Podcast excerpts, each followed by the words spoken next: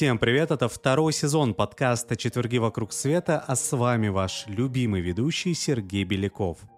Второй сезон мы решили посвятить теме архитектуры, и сегодня мы познакомим вас с сериалом портала «Вокруг света. Истории необыкновенных домов». Дом для дурака, особняк на веселе и дом будущего. Кем были хозяева и какой замысел преследовали архитекторы этих удивительных зданий? Сейчас я все расскажу. Начнем мы с шедевра для дурака. Истории «Чудо замка» Арсения Морозова в самом центре Москвы. «Построй мне дворец сразу во всех стилях. Денег у меня хватит», — сказал Арсений Морозов архитектору Виктору Мазырину, и тот построил.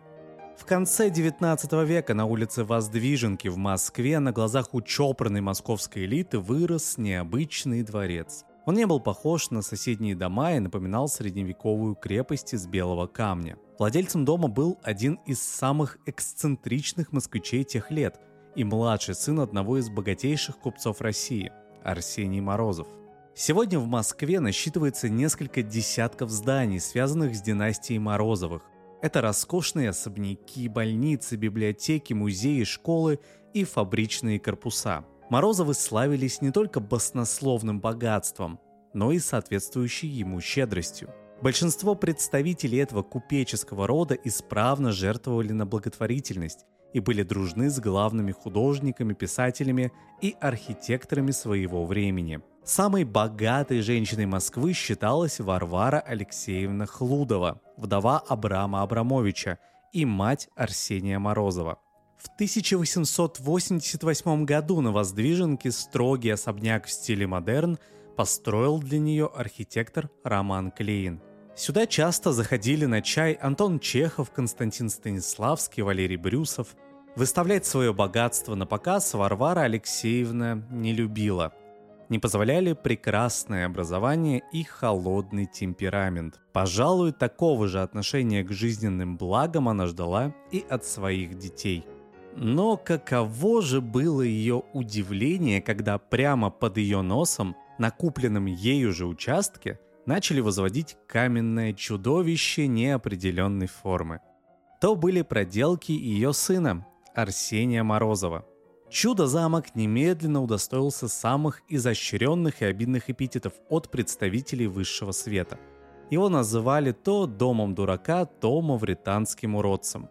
Впрочем, хозяина замка сплетни ничуть не трогали. Казалось, он и вовсе наслаждается своей дурной славой. Юноша, который глушил рыбу на Москве-реке, а потом устраивал загонную охоту в нескучном саду, давно примерил на себя образ возмутителя общественного спокойствия и открыто им упивался.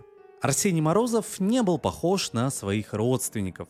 В семейном деле он участия не принимал, благотворительность его не увлекала, в искусстве он разбирался слабо, а идти на службу и вовсе на отрез отказался – Единственное, что трогало душу избалованного повесы, это путешествие. Этим решила воспользоваться Варвара Алексеевна, отправив мятежного сына в большую поездку по Европе. В глубине души она, видимо, надеялась, что в Россию Арсений вернется остепенившимся и повзрослевшим. Однако младший Морозов не был бы собой, если бы не нашел в Европе приключения. В 1894 году он побывал на Всемирной выставке в Антверпене, где повстречал интересного человека. В обустройстве русского павильона выставки принимал участие молодой архитектор с цепким взглядом и черными, как вороново крыло, волосами. Звали его Виктор Мазырин. Арсений Морозов безошибочно определил в нем родственную душу. Молодой человек, недовольный своим размеренным существованием и мечтающий ввязаться в какую-нибудь авантюру. Позднее Морозов к своему восторгу узнал, что Мазырин увлекается мистикой. Однажды на одном из модных в то время спиритических сеансов тот выяснил, что в прошлой жизни тоже был архитектором и строил пирамиды в Гизе. Мазырин так вдохновился собственной выдумкой, что даже съездил в Египет. После этого знатных клиентов у него прибавилось. Когда в 1892 году Варвара Морозова подарила сыну земельный участок, тот еще не встретил Мазырина. Но после их знакомства в Антверпене стало ясно. Строительство своего будущего дома Арсений Морозов доверит только новому другу. На поиски вдохновения он предложил архитектору вместе отправиться в Португалию. В Синтре, близ Лиссабона, их обоих впечатлил знаменитый дворец Пена. Дворец, так поразивший Морозова и Мазырина, был построен в середине 19 века, объединив в себе разные архитектурные стили, включая стиль Мануэлино, существовавший в эпоху великих географических открытий и названный в честь правившего в ту пору Португалией короля Мануэля I. По возвращении в Россию Виктор Мазырин спросил Арсения Морозова, в каком стиле будем строить. Есть барокко, готический, мавританский. И получил ответ. Строй во всех. У меня денег на все хватит. Сказано, сделано. В 1895 году первый камень в основании будущего особняка заложила маленькая дочь архитектора, и работа закипела. Мазырин спроектировал две крепостные башни, из которых складывался портал центрального входа. Проем украсили витыми колоннами, а фасад здания – ажурными карнизами и лепниной в виде ракушек. Это была отсылка к средиземноморским мотивам.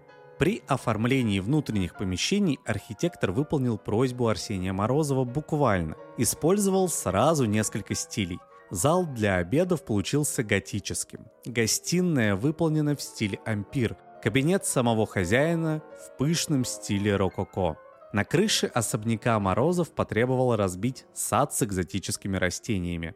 Правда, великого мечтателя подвел московский климат, совсем не похожий на португальский. Виноградник, например, не рос, несмотря на все ухищрения. Чтобы не расстраивать товарища, Виктор Мазырин украсил здание каменными гроздьями. Строительство было в самом разгаре, когда в Москве поползли слухи о страшной безвкусице. Дошло до того, что Морозова и Мазырина критиковали даже со страниц газет. Чинным родственникам Арсения такая шумиха была неприятна. По легенде, Варвара Алексеевна сказала сыну, «Раньше я одна знала, что ты дурак, а теперь об этом вся Москва узнает». После этих слов за особняком Арсения Морозова окончательно закрепилось прозвище «Дом дурака». Однако Варвара Алексеевна все же покривила душой. Она не могла не знать, что замышляет ее сын, хотя бы потому, что жила буквально через забор и наблюдала стройку на всех этапах. С помощью громких и грубых высказываний она, по всей видимости, лишь хотела публично откреститься от своего непутевого отпрыска. Дом был готов к 1899 году. Он прославился не только необычным внешним видом, но и банкетами, которые часто устраивал Арсений Морозов. Интересно, что представители московской элиты отнюдь не игнорировали дом дурака. Перешептываясь между собой и возмущенно ругая его, они все же посещали особняк Морозова. Любопытство брало верх над благовоспитанностью. Владелец дома, в свою очередь, решил примириться с матушкой и остепенился. Вернее, сделал вид. Он женился и стал отцом – но его выходки становились все более шокирующими.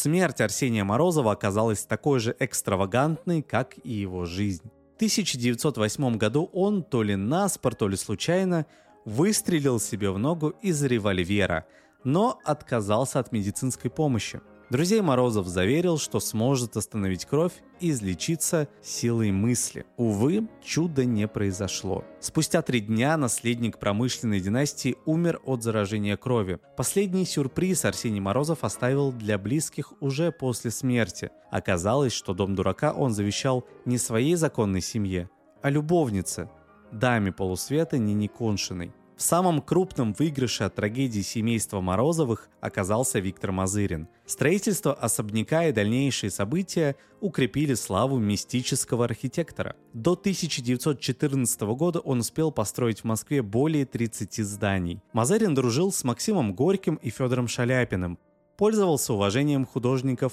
Игоря Грабаря и Аполлинария Васнецова. «Я черпаю вдохновение из своих прошлых жизней», — говорил архитектор. Дом на Воздвиженке в 1917 году захватили анархисты. Над белоснежным особняком они водрузили черный флаг, а в помещениях разместили штаб. Из бойниц фасадных башен дома дурака на москвиче теперь смотрели дуло пулеметов.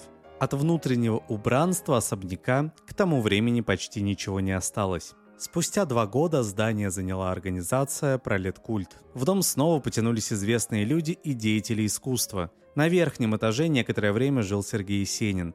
В советское время особняк был отдан под дипломатические нужды. Здесь располагались наркомат иностранных дел, посольства разных стран, Дом дружбы народов. Сегодня в доме Арсения Морозова проходят приемы правительства РФ. Москвичам и туристам попасть внутрь очень сложно – но полюбоваться знаменитым особняком снаружи можно в любое время. Городским властям потребовалось более 100 лет, чтобы признать ценность этого здания.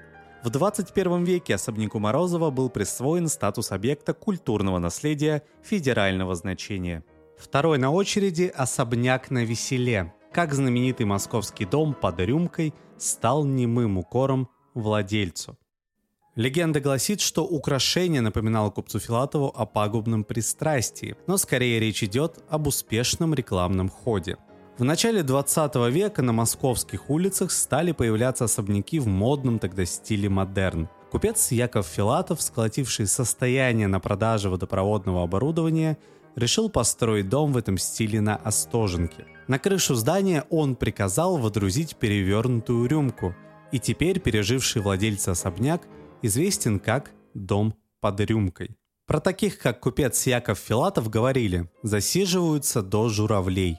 Начав застолье в обед, они выходили из-за стола лишь после рассвета следующего дня. Среди купцов даже устраивались соревнования. Самому стойкому кутили выносили графин с изображением золотых журавлей. Победитель разом выкладывал полсотни рублей и осушал сосуд под аплодисменты и одобрительные возгласы товарищей. Трофейные графины купцы уносили с собой.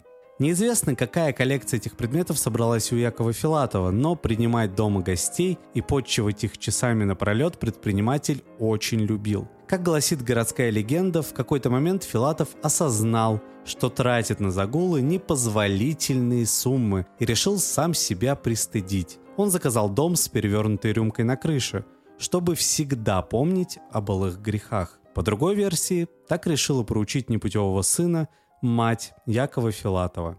Вообще страсть к застольям была отличительной чертой купеческого сословия. Русские предприниматели не скупились на обильную пищу и разнообразные напитки. В отличие от дворян, они предпочитали простые сытные блюда в больших порциях, а не сложно сочиненные европейские яства – в купеческом клубе Москвы столы ломились от запеченной дичи, рыбных деликатесов и молочных поросят. Другим центром притяжения подгулявших купцов был ресторан «Яр», открывшийся в 1826 году и несколько раз менявший местоположение. Там предприниматели устраивали настоящие праздники непослушания с битьем тарелок, ловлей рыбы прямо из аквариума и купанием в спиртном – Рояль, стоявший в центре зала, гости наполняли шампанским и запускали в это хмельное озеро консервированных сардин. Разумеется, за подобные выходки приходилось платить. Зная слабости поймавших кураж купцов, рестораны составляли отдельный приз-курант. Он включал плату за порчу зеркал и посуды, беспорядок в зале и другие проделки зажиточных посетителей. Истинная причина появления рюмки на доме Филатова, однако, остается нераскрытой. Версия о пьянстве купца с трудом сочетается с его вероисповеданием. Яков Филатов был старообрядцем. За злоупотребление алкоголем, кстати, он мог быть навсегда отлучен от церкви. В реальности же Филатов не только не порвал с религией, но и являлся попечителем московской старообрядческой общины Рогожского кладбища. Такой вид благотворительности был не чужд и другим известным купцам-староверам – Морозовым, Рябушкинским или Гучковым. То, что общественность выдавала за покаяние и слабость Якова Филатова, вполне могло быть хитрым ходом талантливого предпринимателя. В конце 19-го, начале 20-го столетий крупные города переживали бум арендных отношений и строительство доходных домов. Одним из таких и стал особняк возведенный по заказу Филатова. Возможно, с помощью рюмки на крыше купец решил привлечь внимание к постройке. Он рассчитывал, что о таком доме точно заговорят. И этот расчет оправдался. Про необычную постройку написали московские газеты. Хотя авторы заметок критиковали дом под рюмкой, антиреклама сделала свое дело. И квартиры быстро нашли арендаторов. Если Яков Филатов сам придумал историю о своей дурной привычке и гигантской назидательной рюмке, остается лишь отдать должное его изобретательности. Впрочем, по-настоящему уникальной формой украшения дома Филатова не отличалась.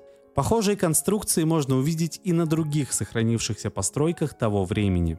Здание на Остоженке было спроектировано двумя архитекторами – знаменитым создателем первых московских небоскребов тучерезов Эрнестом Нернзея и любителем средневековых мотивов Валентином Дубовским. В 1904 году была готова левая половина дома, за которую отвечал Нернзея.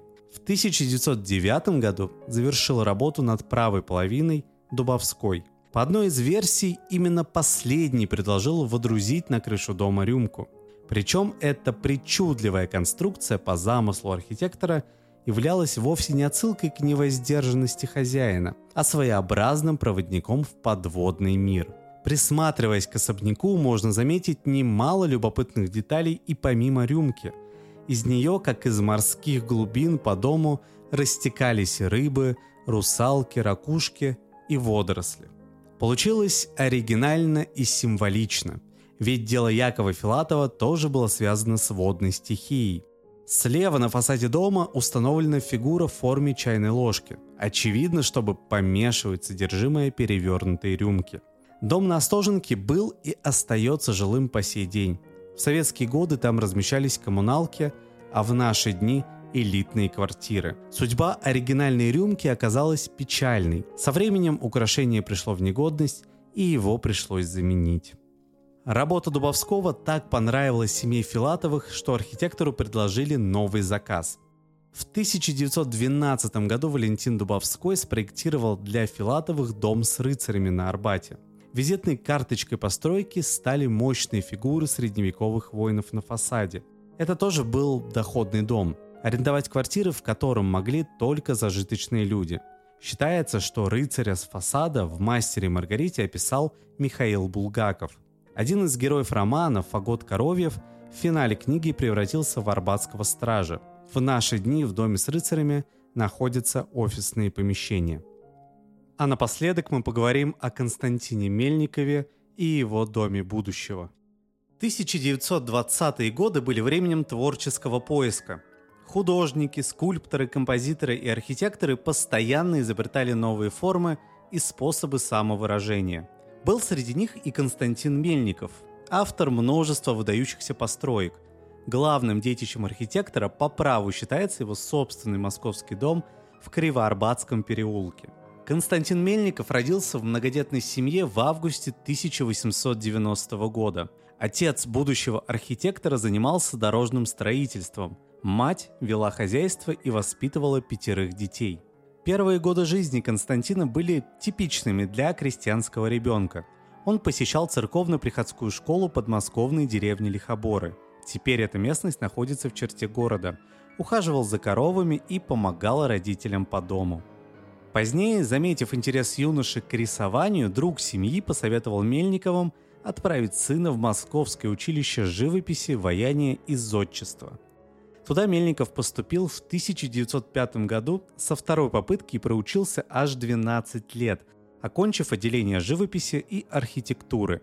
При этом до 1913 года Константин всерьез планировал стать художником или скульптором, но постепенно заинтересовался архитектурой и в итоге связал с ней всю свою жизнь. Он мечтал застроить родные места необычными зданиями. Современники и коллеги Мельникова отмечали, что он был одним из немногих градостроителей, чьи проекты едва ли не полностью оказались связаны с Москвой и Подмосковьем. Среди прочего, он принял участие в разработке плана «Новая Москва» и придумал планировку Бутырского района и Ходынки. Когда Константина Мельникова просили назвать направление, к которому он относит свое творчество – архитектор немного терялся. Начиная как поклонник неоклассики, он быстро переключился на авангард, но признавать себя конструктивистом не желал. Кумиром Мельникова был Владимир Татлин, создатель нереализованного проекта башни Третьего Интернационала. По замыслу Татлина здания, из которых состояла башня, должны были вращаться в разные стороны с разной скоростью. Существовавшая только в виде макета Татлинская башня из железа, стекла и революции явно запала в душу Константину Мельникову. Для конкурса проектов здания московского отделения газеты «Ленинградской правды» он предложил постройку с вращающимися этажами. Форма Татлинской башни тоже запомнилась Константину Мельникову, но ее он приберег для своего главного проекта. Тем временем карьера архитектора шла в гору. В 1925 году Константин Мельников оформил советский павильон на международной выставке декоративно-прикладных искусств во Франции – Благодаря архитектурным хитростям небольшое помещение оказалось настоящим полигоном. Мельников, подобно фокуснику, играл с диагональю. Прямоугольный стеклянный павильон он пронзил лестницей, тянущейся ко второму этажу. В верхней части здания наискосок располагались плиты с агитационными плакатами Александра Родченко. Участие в парижской выставке принесло Константину Мельникову мировую известность. Его чудо-павильон очаровал и западных творцов, и соотечественников. Писатель Илья Эренбург, посетив здание, назвал его гаражом, приснившимся поэту. Удостоившись гран-при, Мельников вернулся на родину. Спустя два года его талант получил вполне материальное признание. Архитектору выделили земельный участок в самом центре Москвы и позволили начать строительство собственного дома-мастерской. Дом в 200 квадратных метров всего с одной квартирой – большая редкость для Москвы 1920-х годов. Правда, поражал жителей столицы скорее не размах строительства, а форма здания. Константин Мельников спроектировал свое жилище в форме сдвоенного цилиндра. Вряд ли он целенаправленно создавал дом, чтобы тот вошел во все учебники по истории архитектуры – но вышло в итоге именно так. Мельников создал футуристичное здание из кирпича, применив идею сатовидной кладки, равномерно распределяющей нагрузку, что позволило отказаться от несущих конструкций. Похожий на башню и пчелиный улей дом идеально попал в настроение Константина Мельникова, человека трудолюбивого, увлеченного, лишенного предрассудков в творчестве. Даже окна здания были особенными – Архитектор сделал их шестиугольными и распределил по периметру, чтобы свет проникал внутрь равномерно. Одинаковые по площади помещения дома казались гостям совсем разными.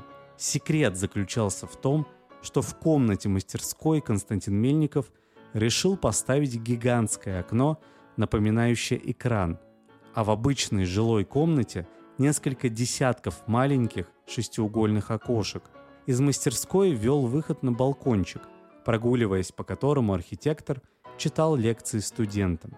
На вопросы о работе над домом он отвечал, что никогда не пользовался научной литературой и старался даже не смотреть на фотографии уже существующих зданий, чтобы не украсть чужой замысел. По словам Мельникова, на один проект у него уходило до 200 испорченных и полностью переделанных эскизов, Просиживая часами над ватманом, архитектор успокаивался лишь тогда, когда все его идеи получали должное отражение на бумаге. Репутация гения тяготила Мельникова. Порой он обиженно замечал, что в его зданиях нет никакой фантастики, раз уж он смог спроектировать десятки пригодных для жизни и работы домов – в быту Константин Мельников и вовсе не походил на модного творца-конструктивиста. Его дом был полон вещей самых разных стилей. Архитектор охотно приобретал антикварные столы и стулья, не возражал против дверных ручек с позолотой и умилялся кружевным салфеткам, вышитым женой Анной. Помещения дома, снаружи выглядящего стерильным, были набиты приятному глазу мелочами – детскими игрушками, гантелями, книгами и учебниками. Этот контраст поражал знакомых Мельникова. Заходя в аскетичный храм художника, они оказывались в обычном уютном доме. Позволив Мельникову строить дом в Кривоарбатском переулке, власти полагали, что проект станет типовым. Предлагалось в будущем адаптировать схожие постройки под коммуны. Однако вскоре отношения Константина Мельникова и партийных руководителей испортились. Зодчий, не признающий творчество по указке, не смог перейти от авангарда к соцреализму. Замыслы архитектора не уживались с новым тяжеловесным стилем. В 1933 году, когда выставка работ Мельникова с триумфом прошла в Италии, на родине архитектора клеймили формалистом.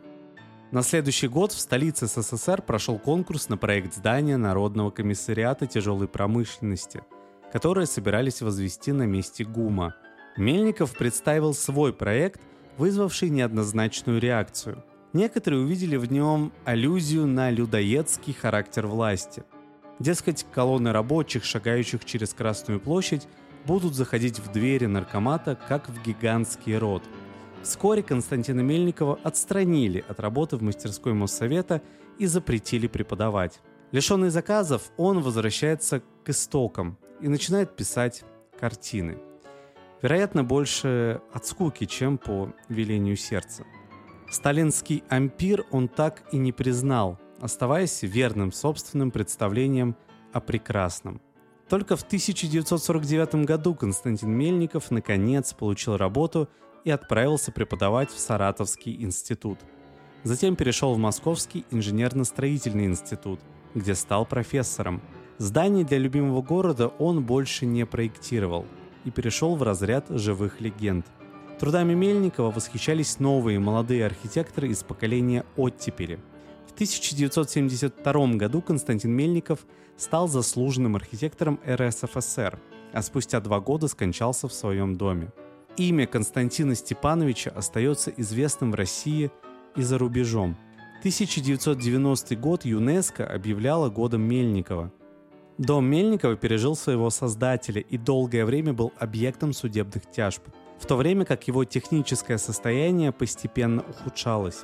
В наши дни дом стал филиалом Музея архитектуры имени Щусева, а в 2021 году было объявлено о завершении подготовки к масштабной реставрации архитектурного памятника, которая должна закончиться в 2024 году.